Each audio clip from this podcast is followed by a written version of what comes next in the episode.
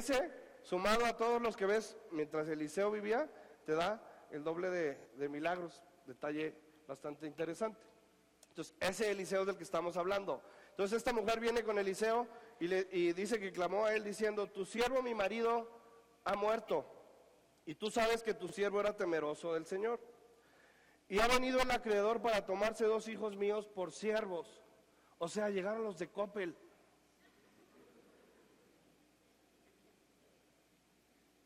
Electra. Bueno. Y Eliseo le dijo, ¿qué te haré yo? Ese que te haré yo me suena así como, ajá, ¿y? ¿A mí para qué me dices? Pero la respuesta me, impresiona porque le dice, declárame qué tienes en casa. Y ella dijo, tu sierva ninguna cosa tiene en casa, sino una vasija de aceite.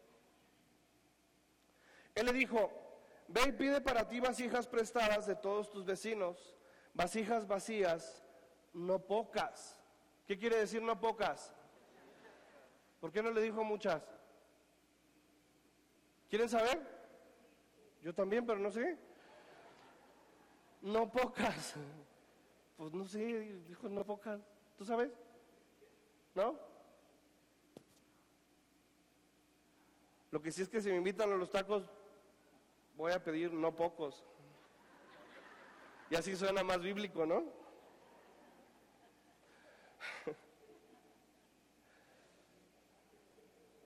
¿Cómo son relajientes aquí? Entonces, después de pedirles vasijas, le dice, entra luego y enciérrate tú y tus hijos y echan todas las vasijas y cuando una esté llena, ponla aparte. Y se fue la mujer y cerró la puerta encerrándose ella y sus hijos y ellos le traían las vasijas y ella acechaba, perdón, ella echaba del aceite. Cuando las vasijas estuvieron llenas, dijo a un hijo suyo, tráeme aún otras vasijas. Y él dijo, no hay más vasijas. Entonces cesó el aceite. ¿Qué se acabó primero, las vasijas o el aceite? Ok. Eh, vino ella luego y lo contó al varón de Dios, el cual dijo, ve y vende el aceite y paga a tus acreedores, y tú y tus hijos vivid de lo que quede. ¿Se entiende la historia? Ok, aquí están los niños, ¿verdad? A ver, ¿dónde hay niños? Levanten la mano los niños que no fueron a clases. ¿Cuántos de esos niños les gusta actuar? A ver, vengan cuatro, cinco, seis. Rápido, rápido, rápido, rápido. Ya tenemos uno. No van a actuar mucho, está muy sencillo. Vengan, acompáñenme aquí arriba.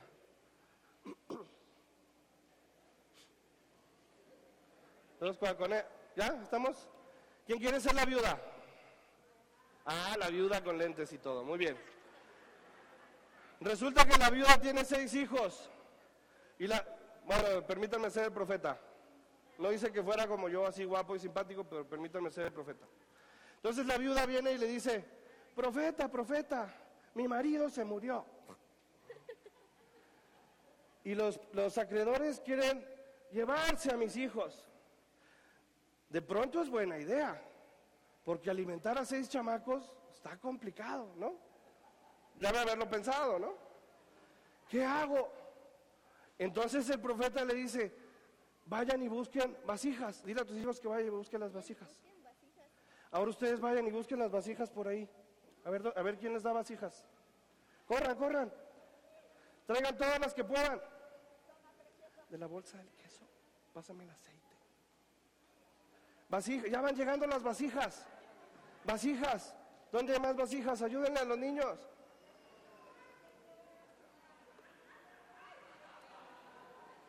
¡Wow!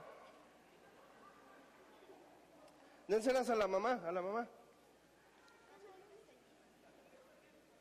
¿Qué tal? Gracias. Ya tenemos muchas vasijas. Algunos estaban ofreciendo vasijas que no eran mías, ahí nos las cobran al final porque, aunque hay un termo que me gustó mucho ahí, que espero que me haya llegado aquí. ¿Son todas las vasijas que tenemos ya? Sí, hay un termo ahí que yo no reconozco. ¿Quién nos prestó el termo? Bueno, si no lo reclaman, se va con, eh, con los moldes de mi hermana. ¿eh? Ok, entonces le dijo el profeta, enciérrate con tus hijos y empiecen a vaciar aceite. Y de un, un botecito que tenían, así, nomás como que lo vacías porque si no vamos a ensuciar aquí. Y empezaron a vaciar y vaciar y vaciar y vaciar y vaciar y vaciar. Y vaciar y vaciar. Ahora ya se llenaron. Hijos, más vasijas. ¿Cómo que no hay? ¿Por qué no? ¿Seguros? ¿Ya no hay? ¿Por qué? ¿Y todos los demás? Chale, pues. Un aplauso para nuestros actores, por favor. Gracias. Chóquenla, chóquenla. No, ahí déjenmelas porque ya las llenamos de aceite. El termo sí, porque si no me lo llevo. Ah, tiene café. ¿Se lo pasan? Gracias a nuestros actores. ¿Les quedó más clara la historia? La verdad es que no veníamos preparados, pero... Ahora, aquí yo veo una, cantidad de cosas que me parece interesante, porque después de encontrarse en una crisis, tanto tú como la viuda, tenemos la decisión de qué vamos a hacer con la crisis. Yo conozco personas que van a platicarle a la comadre, a ver qué me aconseja. Me peleé con mi marido, me sacó la lengua. Voy a preguntarle a mi comadre, ella debe tener harta experiencia, lleva cinco matrimonios. Sin duda ella tiene algo que aconsejarme. Yo conocí una pareja que este, cuando empezaron a asistir a la iglesia, platicaba él que una ocasión se peleó con su esposa y fue con un amigo y le dijo, ¿sabes qué? Ponle una recia. Yo así le hago con mi vieja. Y vieras qué bien me ha funcionado. Y entonces el cuate va y sigue el consejo y le pone unas cachetadas a la esposa. Y la esposa lo saca de la casa, le manda a traer a la policía y lo meten a la cárcel. Ah, y el consejo del amigo, ah, qué bueno, ¿verdad? Es una burrada andar pidiendo consejos por todos lados. Y desgraciadamente es una burrada bien común. Y hay gente que se la vive pidiendo consejos por todos lados porque ya sé lo que me va a decir el pastor, entonces mejor deja voy con otro.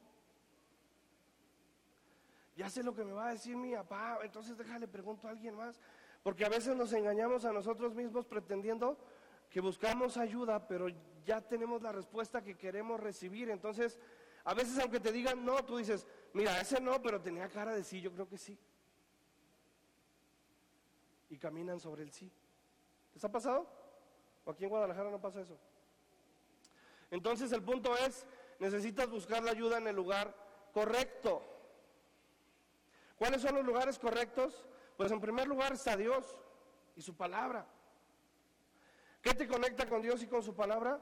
La iglesia, sus pastores, sus líderes, tus hermanos mayores, le llamo yo, Hermanos mayores, ¿quiénes son? Aquellos que van caminando con Dios y que también tienen broncas, como sus pastores. O sea, sus pastores son bien sonrientes y a mí me encanta, son de las personas, de mis personas favoritas para saludar, porque aunque uno llegue con cara de perro así enojado, te van a sacar una sonrisa porque te van a sacar una sonrisa. Miren, qué hermosas sonrisas. Pero les digo un secreto, en sus 24 años de casados, han tenido problemas.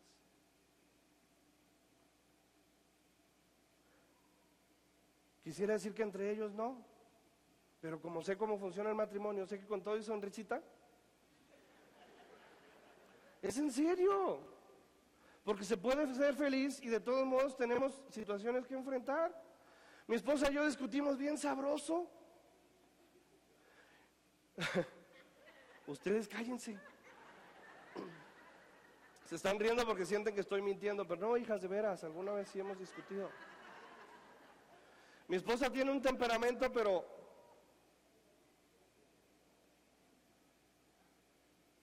ella es colérica melancólica. Yo le digo, pues eres como triple colérica y melancólica. Y mi esposa tiene una combinación tan interesante que la verdad fue lo que me enamoró de ella. Entre tantas cosas. Ay, mi amor, Este, eso sí, grábenlo. Este, porque tiene un carácter tan fuerte, pero tiene un corazón tan sensible. Y al principio yo no sabía cómo tratarla. Porque yo, digo, lo simpático y todo se me nota, pero este, yo soy súper tranquilo.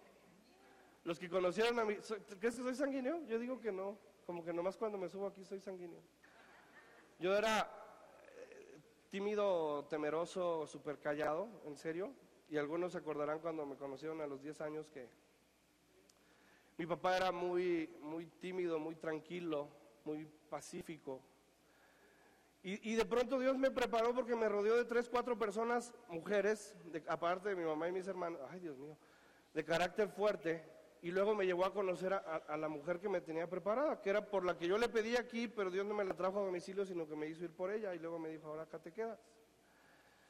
Pero cuando yo la conocí no sabía cómo tratarla porque yo veía su carácter duro y yo trataba de, de ponerme al nivel de su carácter duro y de pronto un día la vi llorar y yo, ¿y qué te pasa? Es que me lastimaste y yo, ah caray, ¿se puede lastimar esta mujer? ¿Cómo? ¿Por qué llegué a eso? Ya me perdí. ¿Cómo voy a salir de esto? Bueno, y ahí se acabó la historia. ah, porque les decía que en el matrimonio, por ejemplo, no se trata de no discutir. Nosotros conocimos una pareja de pastores que tenían 20 no sé cuántos años de casados y se paraban enfrente así. Pues ojalá Dios les ayude en su matrimonio. Nosotros nunca hemos discutido. Nunca hemos tenido, ¿qué tal? ¿La creen o no la creen? Nunca hemos tenido un desacuerdo. ¿La crees, Javier? Nunca hemos tenido. Yo los veía y decía, mentirosos. Y luego se paraban a predicar y yo ya no podía recibir lo que estaba escuchando de ellos.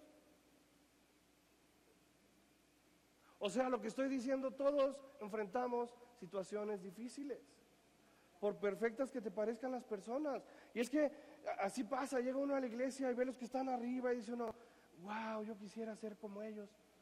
Pues sí que padre, pero no son tan perfectos como crees porque todos vamos en el mismo camino tratando de seguir a Dios. Y lo que estaba diciendo es, necesitamos buscar esos hermanos mayores, esos que nos llevan un poquito de experiencia, aunque sea tres, cuatro pasos adelante, que te puedan decir, por ahí no, ya pasé por ahí, ya me di ese tope, o ya la libré y gracias a Dios no caí en ese hoyo.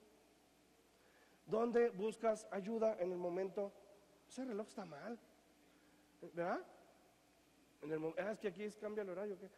en el momento de la crisis? ¿Dónde estás buscando ayuda? Esta mujer tuvo la sabiduría de ir con quién? Con el profeta. Era la única manera que ella tenía de acercarse a Dios. Hoy en día tú y yo, dice la Biblia, tenemos acceso libre delante de Dios. Por medio de Jesucristo tú y yo podemos cada mañana hablar con Él. Cada noche, cada tarde. Yo a veces me ven con cara de susto, pero yo digo, cuando te estás bañando es un tiempo bien padre para orar. De todos modos, Dios te ve. Aunque, aunque te estés cambiando y estés calladito para que Dios no se dé cuenta, de todos modos Dios te ve. Entonces, mejor que vea que te estás bañando. No pasa nada. Hay gente que su mejor tiempo con Dios es mientras está encerrado en el baño. Hay gente que se encierra en el baño a leer la Biblia. Hay gente que se encierra otras cosas y aprovecha para leer la Biblia. Yo creo que las dos se valen. Porque lo que importa es esa conexión con Dios, como puedas. Yo me acuerdo hace muchos años se había escuchado la historia de una mujer que tenía tantos niños y cuidaba a otros y no sé qué, buscaba el momento de encerrarse en el baño, porque era el único lugar donde podía tener un momento de paz y ahí oraba. Y ese era su tiempo de conexión con Dios. Entonces, en primer lugar, necesitas eh, aprovechar esa conexión directa que puedes tener con Dios. Necesitas buscar la palabra de Dios, porque la palabra de Dios tiene la respuesta a lo que tú necesitas. Necesitas buscar consejo en tus pastores, en tus líderes. No te preocupes de venir a decirle a tus pastores que te peleaste, ya saben. Es que, ¿qué van a decir? Ya saben. ¿Saben la de veces que el domingo en la mañana llegan las familias así y los ves y estos venían del chongo? ¿Sí o no? ¿Se ha pasado? Uno ya sabe. Yo a veces veo a las parejas y ahí se ve que ahí traen algo. Y no es precisamente romanticismo, digamos, que también se nota. Y voy y le pregunto al hombre y el hombre dice, no, todo bien, todo bien. En victoria. Bendito sea Dios. Uh, ya estuvo, ¿no? Entonces luego voy y saludo a la esposa le ¿qué? ¿Cómo va este? Ay, oren por mí, por favor. ¿Aquí pasa así?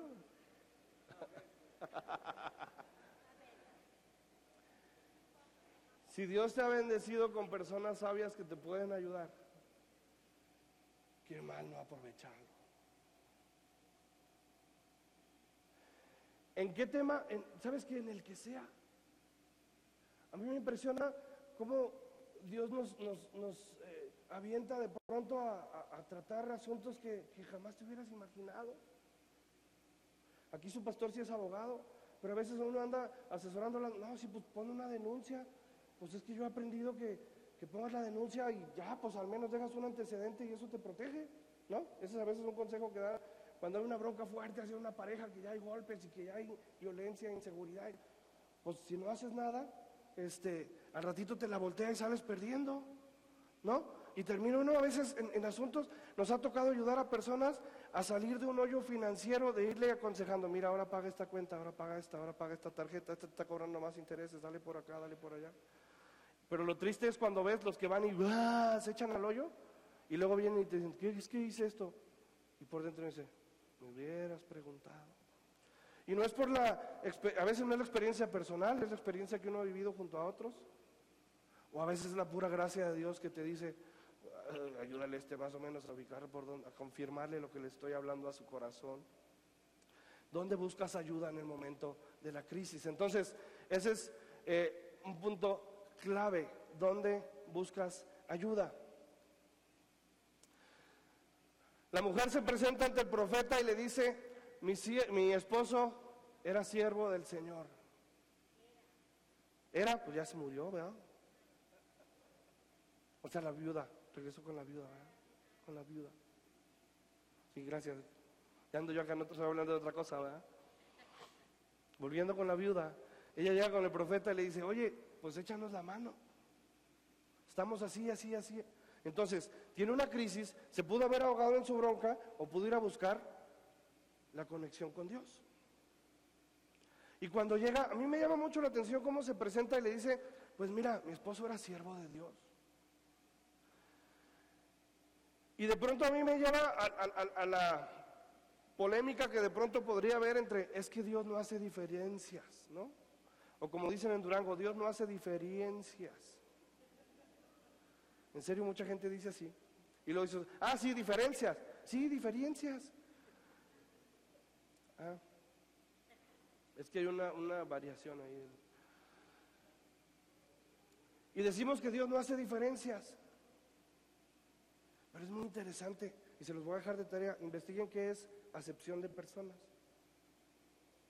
Ahí averígüenlo, porque el reloj este camina muy pronto. Pero a diferencia de lo que muchas veces creemos, yo veo en la Biblia que Dios sí hace una distinción con aquellos que deciden dedicarle su vida, con aquellos que deciden honrarle, con aquellos que deciden servirle.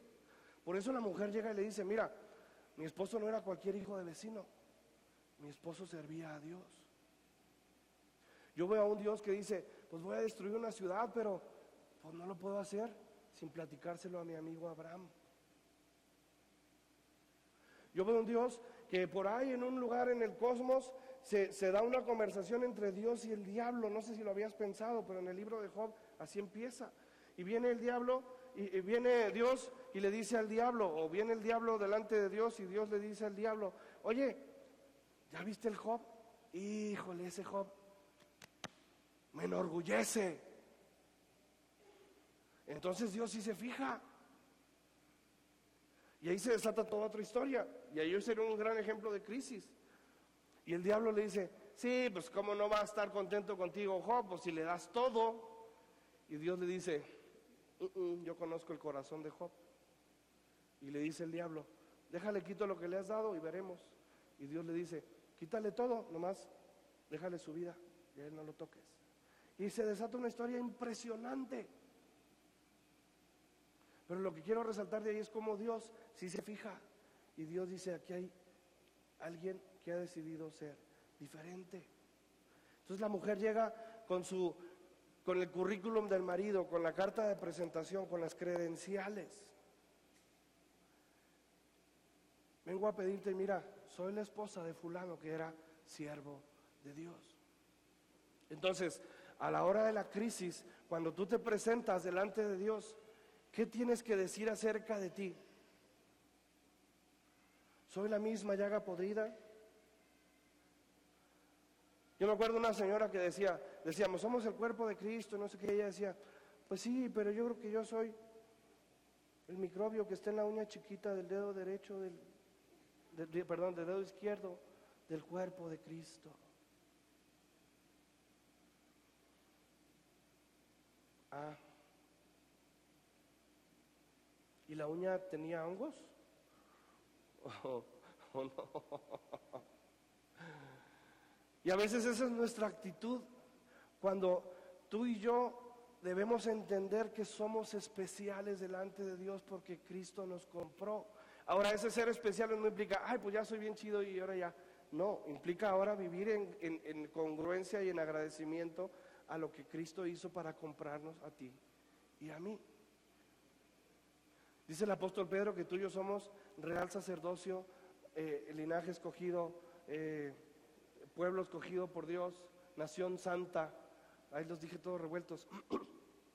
Pero hace unas semanas estuve hablando varias semanas en la iglesia acerca de cómo realmente somos especiales. Dios quiere hacer una diferencia con nosotros y el problema es que nosotros nos salimos de la canasta de especiales y nos vamos a embarrar así con todo lo demás. Es que me dicen que soy fanático. Y mi esposa un- una vez tuvo una respuesta bien padre a esa onda del fanático, porque pues nosotros no somos futboleros, pero aquí, aquí, no sé si es bueno o malo decir que alguien le va a las chivas, pues ya no sé, son queridas, son odiadas, son... Pero alguien que es futbolero es alguien que va a ir a disfrutar al máximo el partido. Acaba de pasar el, el mundial y hay gente que, que se endeudó por no sé cuántos años por ir a ver a México perder. ¿No? Para el último partido hubo quien viajó veintitantas horas en tren para llegar de una ciudad a otra para ir a ver a México perder. Porque esos son fanáticos. Y si se trata de ser fanático para Dios, yo quiero ser fanático. Y me acuerdo que una vez mi esposa lo dejó a alguien así sin palabras porque dijo, mira, pues un fanático del fútbol se pone la camiseta, se emociona, grita, disfruta, siente lo que está sucediendo como suyo. ¿No quieres que tu vida cristiana sea así? Y el otro quedó, ah, pues sí. Entonces, ¿por qué nos ofendemos que, ay, tú eres bien fanático? Que te digan como quieran. A Jesús le dijeron que era hijo del diablo. A veces nos preocupa ser diferentes porque van a decir, ay, ¿este qué? La gente te está viendo y aunque aparentemente se burle de ti a la hora de las broncas, sabe que tú eres el que tiene acceso con Dios. Y viene y te dicen, oye, pues tú que estás cerca de Dios, ahí pídele a Diosito, ¿no? ¿Les ha pasado? Porque la gente ve a Dios en ti, pero deja que lo vean. Somos diferentes. Dios nos ha sacado de las tinieblas a su luz.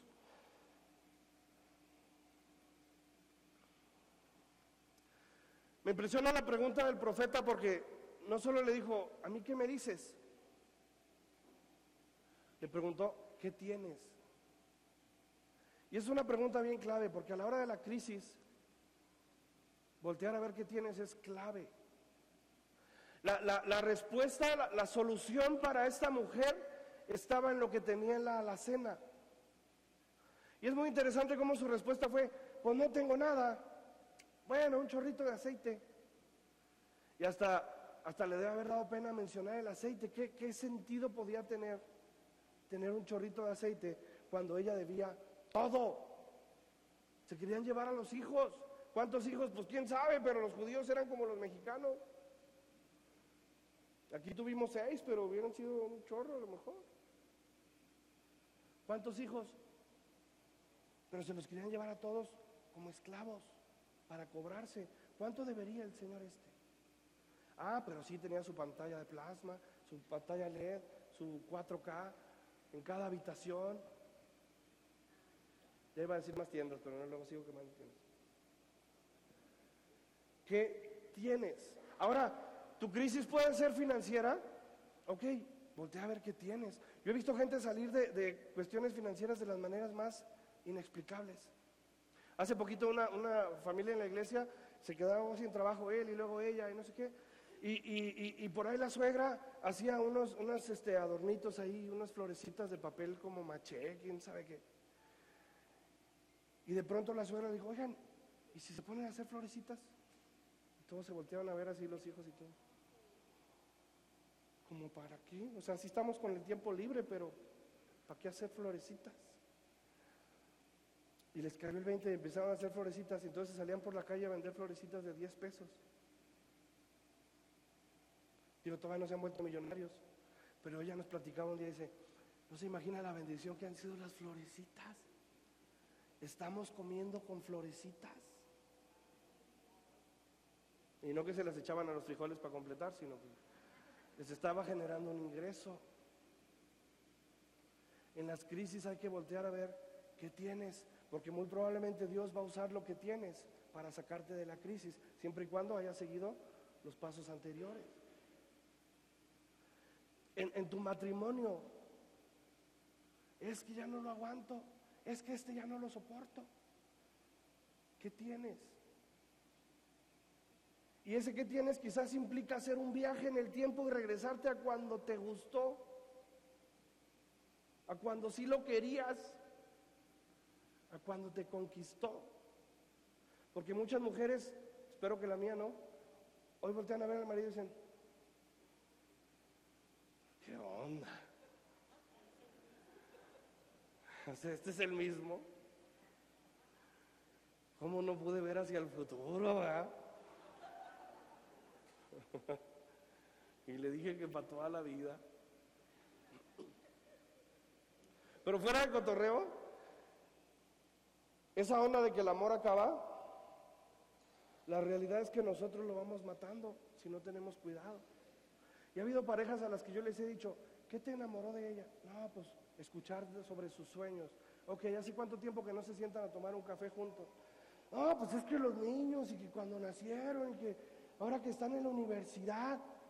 ¿Qué? Nos tocó ver una pareja que estaban a punto de divorciarse y la tuvimos en una reunión de parejas y yo les decía, tomen su tiempo, váyanse a tomar una paleta, un jardín, siéntense en una banca, píchenle un café, un andati. Ya no te digo que la lleves un rato, aunque sea. Mi esposa siempre dice, no, que paguen algo bonito. Pues sí, pero si no lo van a pagar, aunque sea un andati. Y literalmente así siempre me dicen, no, que hagan, que les cueste. Pues sí, pero algunos no quieren pagar ni un café. Esas risas revelan algo. ¿Qué en, el, en el matrimonio, qué hay ahí que puedes sacar para que Dios lo multiplique? Del aceite ni se acordaba. Y en el matrimonio a veces así es. Pues creo que yo quería este, pero ya ni me acuerdo.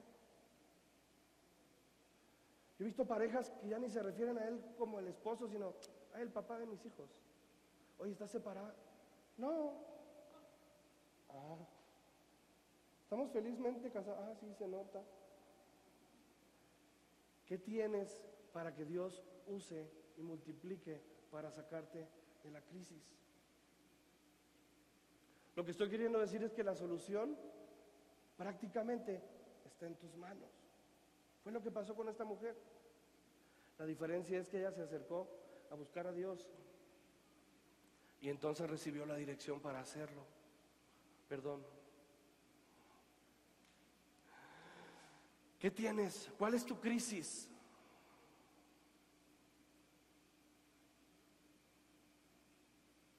¿Familiar? Quizás tienes que ir a escarbarle ahí y encontrar un, un puntito de, perdón Así como, como Jesús habla de, la semilla de mostaza para la fe, que, que así, aunque sea así casi microscópica, sería suficiente. Si tan solo sacas un poquito de actitud de perdonar, Dios te puede ayudar a multiplicarlo. Muchas de las crisis son por falta de perdón, por orgullo. Es que tengo 45 años sin hablarle a mi hermano. ¿Y cuántos años tienes? Pues 46. Es que me quitó mi juguete. Suena chistoso. Pero yo he conocido gente que tiene rencor de tantos años y por, a veces ya ni se acuerdan por qué. Una vez le decía, ¿y, ¿y cuál fue la razón de su pleito?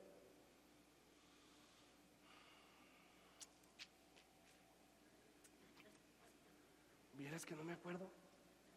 Mira, porque la última vez que me acuerdo eran las crayolas. Él quería la roja y yo también. Ah, no, pues sí estuvo grave. ¿Qué tienes para que Dios te saque de la crisis? Ahora, el profeta le dice, ve y consigue vasijas. ¿Cuántas?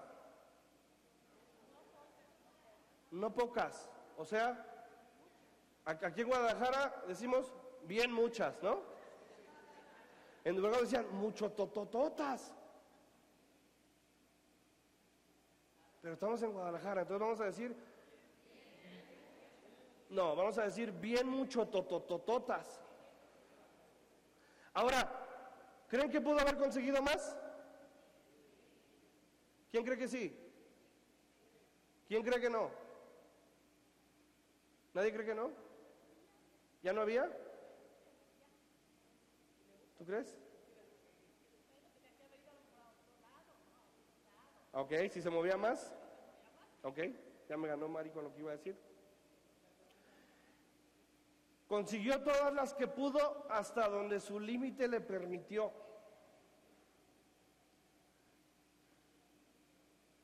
Ay, hubiera pensado mejor. Y ahora va la aplicación para nosotros. ¿Has conseguido todo lo que necesitas para que Dios haga el milagro en tu vida? ¿Hasta el límite? ¿O podrías hacer más? Y entonces ahí es donde debemos decir, ah, sí cierto, me falta hacer más. Porque yo he escuchado gente decir, ya lo intenté todo. ¿Tú crees? Se acabaron mis opciones. ¿Tú crees? En el matrimonio, yo desgraciadamente he conocido tantas personas divorciadas que cuando al paso de los años hablas con ellos, detrás de sus palabras puedes escuchar el arrepentimiento de la decisión que tomaron. Hace no mucho escuchaba una señora que decía, ah, pues es que a mí nadie me, nadie me enseñó. A mí nadie me dijo eso. Estábamos discutiendo ahí unos temas y Llevo, poco más de un año estudiando una maestría y se ponen ahí los temas muy interesantes porque pues nadie es cristiano y luego resultó que una compañera es cristiana. Y de pronto pues los maestros les gusta entrar en temas polémicos, ¿no? Y que si el matrimonio y luego sale ahí la, la amargada, no, es que el amor se acaba. Y luego otra que se acaba de casar, no, pues ¿cómo que se acaba si yo apenas tuve mi bebé? No, pues que ya verás cómo te va en la vida. Entonces ya de repente yo tengo el gusto, y, y lo digo así con tono presumido, porque eso glorifica a Dios. Yo tengo el gusto de, bueno, si me permiten, como el más viejo del grupo y como el que está por cumplir 22 años de casado, les puedo decir, el matrimonio sí funciona. No es de gratis, pero el matrimonio sí funciona. El problema es que no queremos seguir eh, eh, las instrucciones. Dios es muy claro. Y simplemente, ya no hablemos de someterse o no, antes de eso, perdona, cede, ama. Ah, eso suena como para una reggaetón, ¿no? Perdona, cede, ama. ¿Listo? A mí una vez alguien me dijo, si tú te casas para que te hagan feliz, Pero si tú te casas para hacer feliz a tu pareja, entonces sí tienes control sobre eso. ¿Me explico? Si yo, voy, si yo llego al matrimonio esperando que la otra, la otra persona me haga feliz, pues estoy frito porque yo no tengo control sobre eso. Falta que ella quiera. Pero si yo decido vivir para hacer feliz a la otra persona y la otra persona toma la misma actitud, entonces eso es lo que produce matrimonios maravillosos.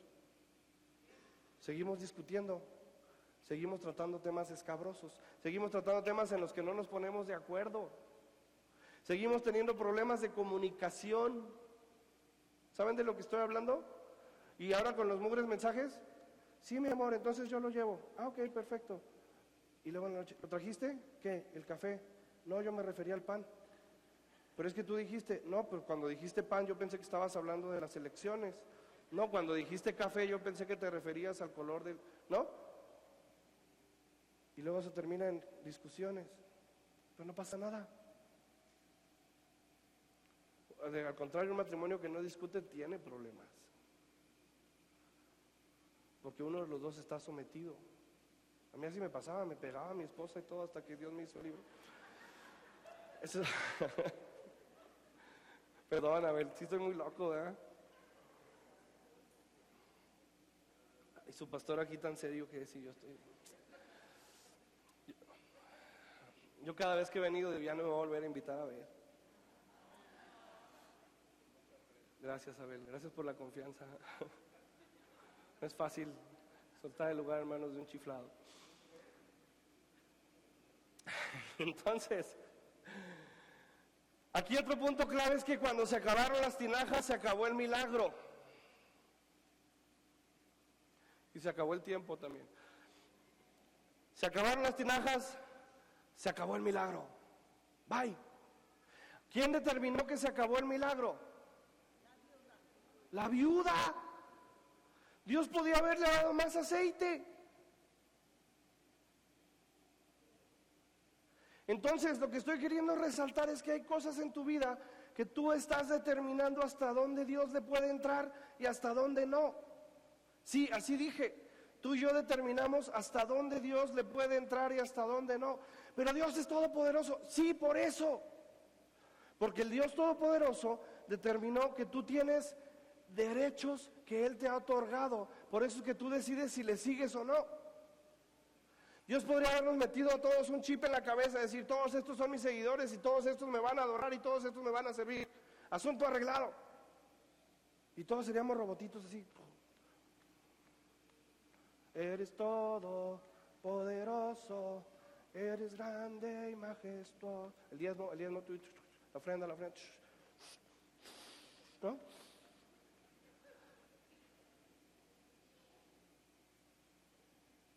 Pero Dios dice, no, tú decides. Por eso Jesús dijo, yo estoy a la puerta y llamo.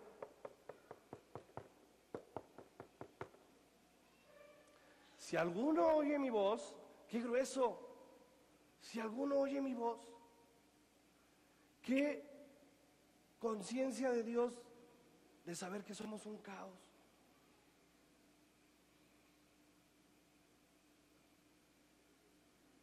Ahí, ahí, Dios está reflejando que Él sabe que no todos le quieren seguir. Y aunque le duele, se mantiene en su lugar, esperando que tu corazón cambie. Él quiere hacer más, pero luego nosotros no lo dejamos.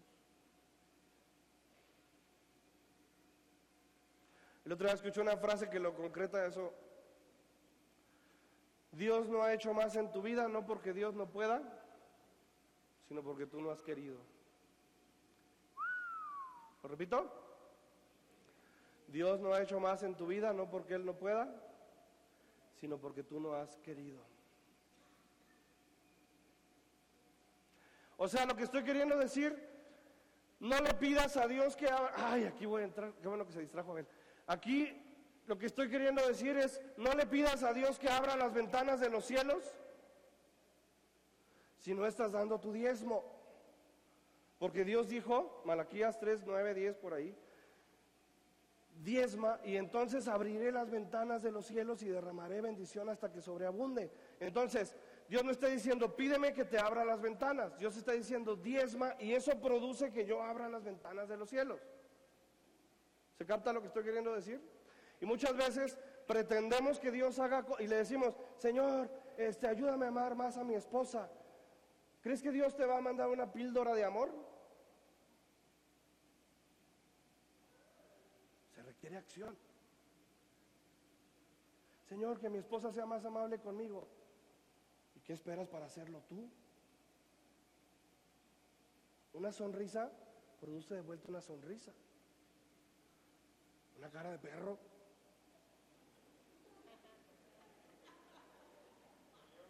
Bueno.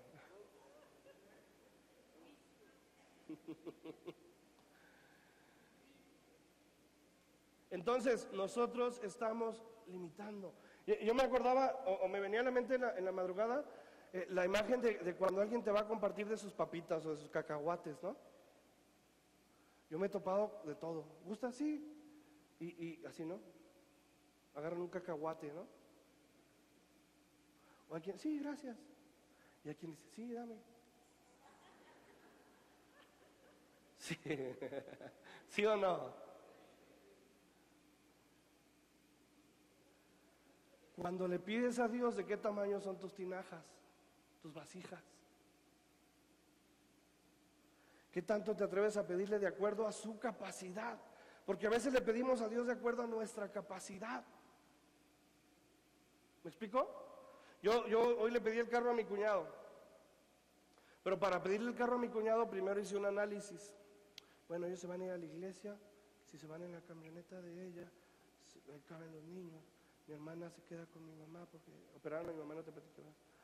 Este, ella, entonces, ¿cuál puedo pedir? Pues la de mi cuñada, ¿no? Pero ya iba yo por una petición muy específica de acuerdo a mi propio cálculo. Y a veces con Dios le hacemos igual. Señor, te pido que complete para la renta. Mira, si voy y saco efectivo en Coppel, aunque pague el 200% de interés, eh, y, estamos y esperamos que Dios nos haga ese milagro. Mira, si tú lo puedes, yo, yo, creo que Dios nos diría, mira, si tú lo puedes resolver, dame chancita, deja atiendo a otros que necesitan lo sobrenatural. ¿Me explico? Entonces, checa lo que le estás pidiendo a Dios en cuanto a tu matrimonio si tú no estás haciendo lo que a ti te toca. Porque entonces tienes a Dios así viéndote con los brazos cruzados diciendo, pues sí, nomás dame chanza. Por ejemplo, Pedro dice que los hombres, si tratamos mal a nuestras esposas, nuestras oraciones van a tener estorbo. Lo dice al revés. Traten bien a sus esposas para que su oración no tenga estorbo. O sea, si la tratas mal, Dios no te escucha. ¿Quién me está hablando? Ah, iba a decir un nombre cualquiera, pero luego latino. ¿Puedo decir Javier? ¿Quién me está hablando? Javier. Le gritó a su esposa. Ahí me avisan cuando se arreglen.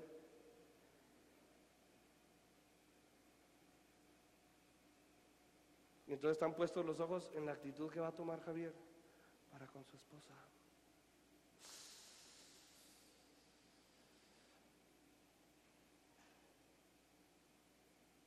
Entonces a nosotros nos toca poner las vasijas, porque sin vasijas no hay milagro. ¿De qué tamaño son tus vasijas? ¿Estoy logrando transmitir el mensaje? ¿Están encontrando las vasijas que necesitan usar? Y entonces, el resultado de la respuesta sobrenatural de Dios. Siempre y por encima de todo está la voluntad de Dios. Y eso es lo que a mí me gusta decir porque yo, yo tengo problema con, con de pronto eh, corrientes que, que pretenden hablar de, los milagros y de lo sobrenatural como algo que tú y yo manejáramos, como agarrar el smartphone y una aplicación y decir, aquí, mi, otro milagro, otro milagro, otro milagro, otro milagro. Y para mí la manera más clara de explicarlo y de entenderlo primeramente fue ver a Jesús mismo diciéndole a, Dios, a su Padre, Señor, mira, la mera verdad, la mera verdad, la mera verdad, yo no quiero ir a la cruz.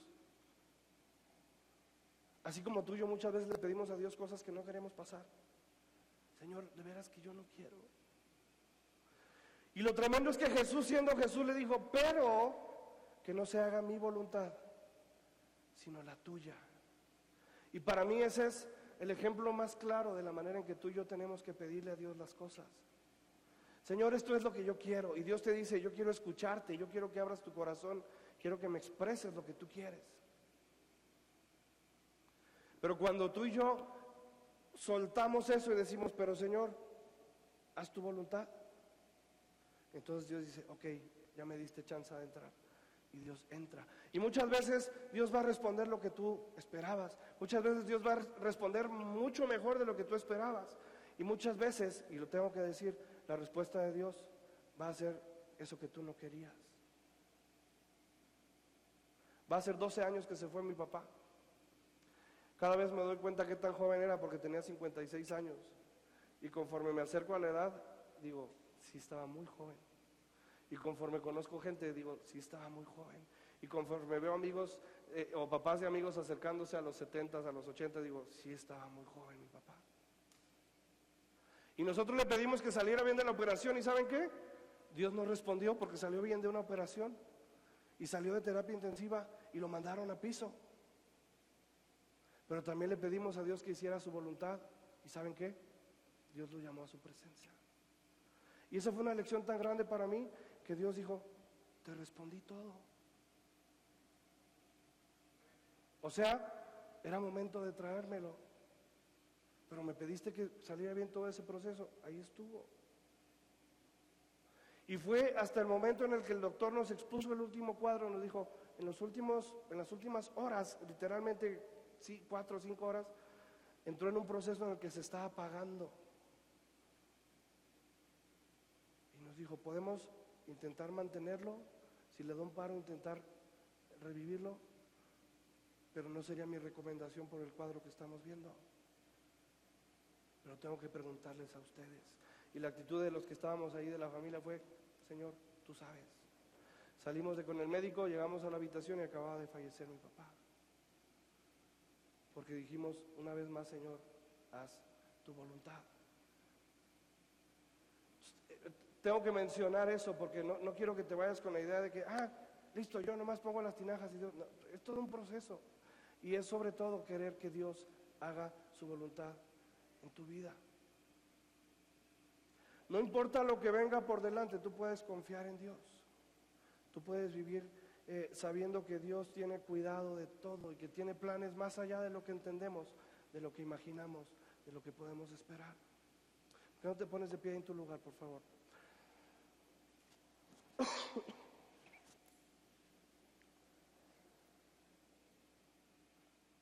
Y yo no sé qué situación estés enfrentando el día de hoy.